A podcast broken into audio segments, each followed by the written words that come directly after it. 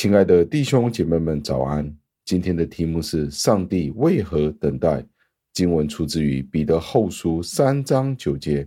经文是这样说的：“主绝不单言他的应许，像有些人以为他是单言的一样，其实他是宽容你们，不愿有一人灭亡，却愿人人都悔改。”感谢上帝的话语。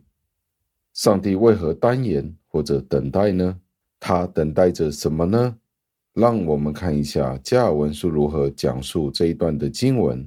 他说到：“主推迟他回来的日期，原因是主要邀请全人类透过他们的悔改，以至于他们可以得救。主是关心我们的得救，所以他才推延这个时间。所以我们没有抱怨的理由。为什么上帝你还未回来？上帝并没有迟到，因为他的时间是最好的。”他用最好的方式去调整时间，以至于可以使我们得到救恩。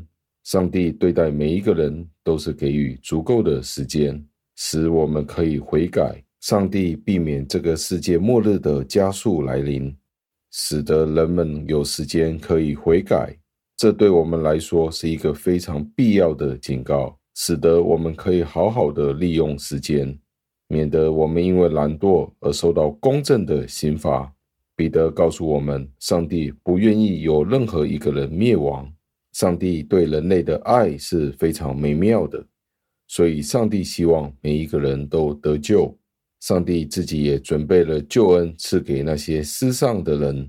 但是我们要注意一件事情，就是上帝预备好接受所有的人悔改，以免任何人灭亡。所以，凡是渴望得救的人，他们都必须学习这个道理，就是通过救恩，他们就可以避免灭亡。但是，有人可能会这样子的问：上帝如果不希望任何一个人灭亡，那为什么会有那么多人即将要灭亡？对这样子的事情，加尔文有一个回答，他说：在上帝隐藏的旨意里面。根据这个隐藏的旨意，恶人是注定要自己灭亡的。而在福音的里面，就写明了上帝这样子的一个旨意。因为上帝向所有的人伸出了他的手，但是只会抓住那些他在创世以前所拣选的那些人，引导他们有永生。最后，让我们默想，很多人为了加尔文的这一番说话而卡住了。他们觉得这是非常难以明白的，因为他们没有办法顺从上帝显明的旨意。他们拒绝臣服在耶稣基督之下，直到他们可以查明上帝隐藏的旨意的时候。但是很可惜的，这是永远做不到的。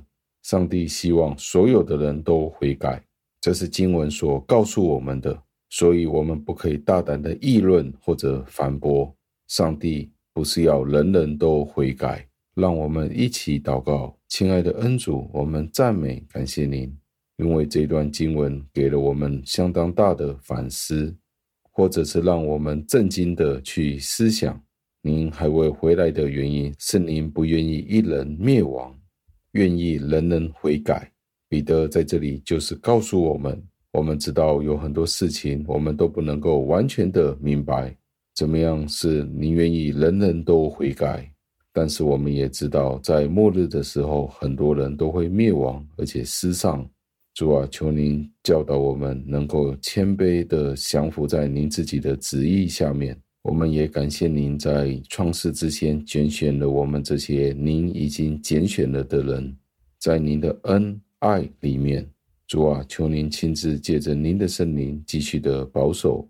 您所爱、所拣选的人，直到见您面的那一刻，我们不完全的祷告是奉我主耶稣基督得胜的尊名求的，阿门。